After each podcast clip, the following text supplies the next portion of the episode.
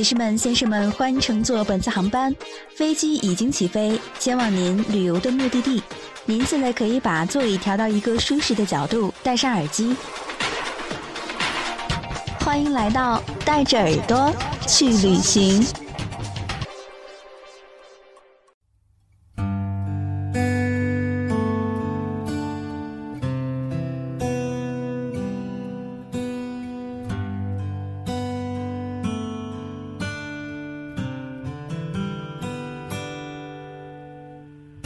是不是对生活不太满意？很久没有笑。Hello，大家好，这里是带着耳朵去旅行，我是雨桐。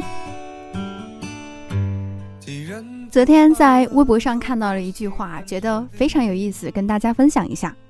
他说：“早上太阳把我晒醒，我微微睁开眼，发现我的他站在水的面前，窗的边上，一切都很美好。”昨天看到这句话的时候，真的是感觉很有画面感，非常向往这样的生活。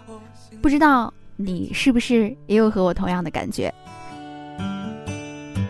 不知道谁那这句话描写的场景是在哪里呢？那今天这期节目就带着您，我们一起去到云南。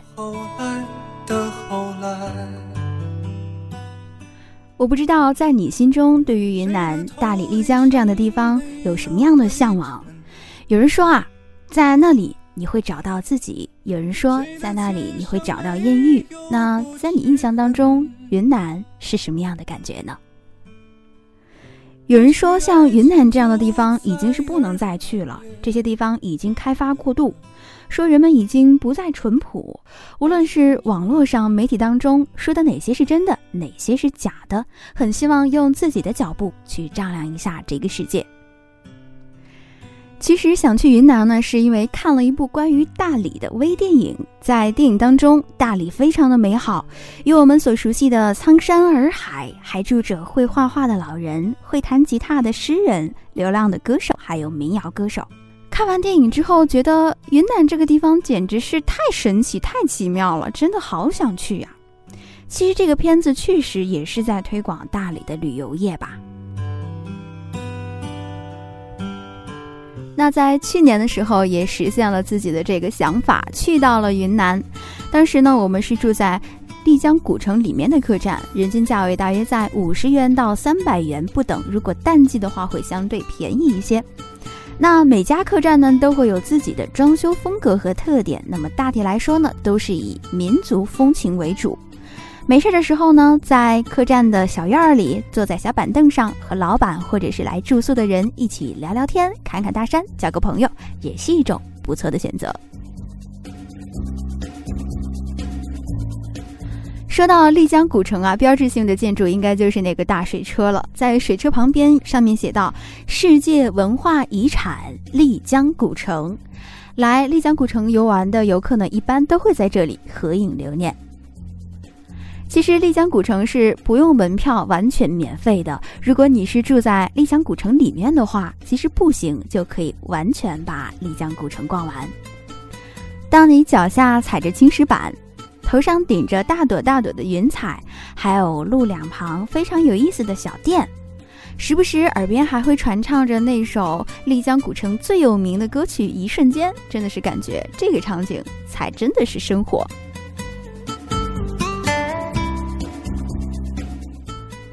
那在道路两旁的小店，大部分都是卖一些具有民族特色和风情的小饰品。如果你也喜爱民族风的话，也可以选购一下。当你在丽江古城闲逛的时候，你会发现有一些老婆婆，她们手上会抓着一大把的彩色绳子，这是干什么的呢？其实这就是他们当地的一种打扮。如果你头上也编上了这种五颜六色的小辫子，是不是也感觉自己瞬间和云南融为了一体呢？如果男生头发长的话，也可以去尝试一下，编上这个彩色的小辫儿，还是蛮有个性的。那说到丽江古城，不得不提的就是酒吧了。那在丽江古城，酒吧分为两种，一种呢叫做嗨吧，一种叫做清吧。听名字就可以听得出来，如果是嗨吧的话，就是那种动次打次动次打次，特别带有节奏感的音乐。那么清吧呢，一般都是听一些民谣的音乐，或者是一些原创歌手的作品。在丽江古城呢，据说有一家酒吧是《北京青年》这部电视剧的拍摄地。当时我们去到这家酒吧的时候，好像还没有太多的客人，就我们一桌。舞台上的歌手在灯光底下轻轻地弹唱着民谣，这个感觉真的是棒极了。如果你也喜爱民谣的话，不妨去清吧尝试一下。在酒吧不得不提的就是酒了。那在云南有一种酒叫做。风花雪月，这个名字听起来挺美的哈，和云南这样的景色、人情配在一起，还挺有感觉的。如果喜爱喝酒的朋友的话，可以去尝试一下这款叫做“风花雪月”的啤酒。那接下来要去的这个地方呢，就是大理古城的拉市海。去到拉市海，第一个项目应该就是骑马走茶马古道了。其实拉市海的这个马呀，并不是特别的高大，如果女孩子的话，也不用特别害怕。嗯，不是特别高，也不是特别危险，大约二十分钟的路程就会结束，返回原点了。那骑完马就该划船了，在拉市海划船，这是我非常非常推荐给大家的一个项目。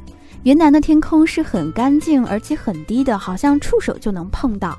再加上拉市海的这个水面非常的干净清澈，一行人划着小船在水上飘荡，迎面还吹着一些些风，看着眼前的这个美丽的景色，你真的会一句话都说不出来，因为太美了。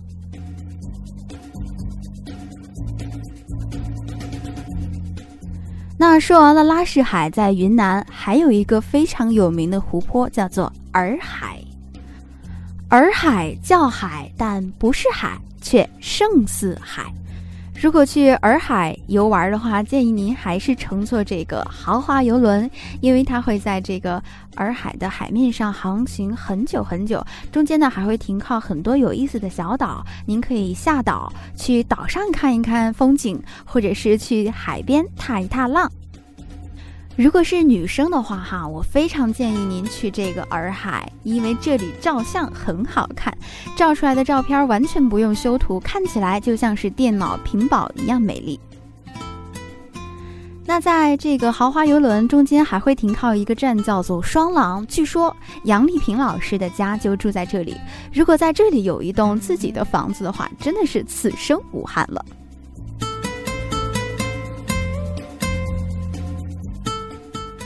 说完了这些游玩的地方，那去到一个地方，怎么能够放过那里的美食呢？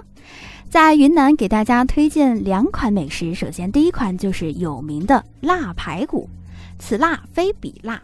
这个辣呀，并不是辛辣的辣，而是腊肉的腊。嗯，不知道当时我们是不是找的这家店味道不太正宗呢？我记得这个腊排骨好像没有什么味道，感觉就像是在高汤里面涮排骨一样，然后还有一些蔬菜呀之类的。最后呢，我们这些小伙伴啊，实在是呃受不了这些清淡的口味，最后问老板要了一碟辣椒，把腊排骨当做了火锅来吃，味道还是不错的。那在这个蔬菜当中，跟大家介绍一个很特别的东西，叫做土豆。我们平常吃的土豆啊，都是黄色的，吃起来口感是软软的；而云南的土豆呢，是紫心儿土豆，看起来还蛮特别的，而且吃起来是脆脆的口感，还挺不一样的。去到云南的话，建议您点一份尝尝看。第二个要给大家介绍的这个美食小吃呢，就是烤乳扇。乳扇呀，是被称为云南的这个奶酪，吃起来呢也是软软的、香香的，奶香味十足。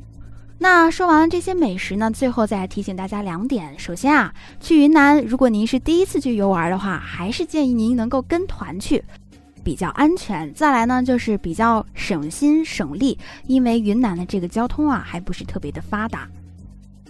第二个要提醒大家的就是呢，云南也是高海拔地区，大家不要剧烈的做运动，而且要及时的补充水分。好了，那说了这么多，这段时间你有没有想去旅行的冲动呢？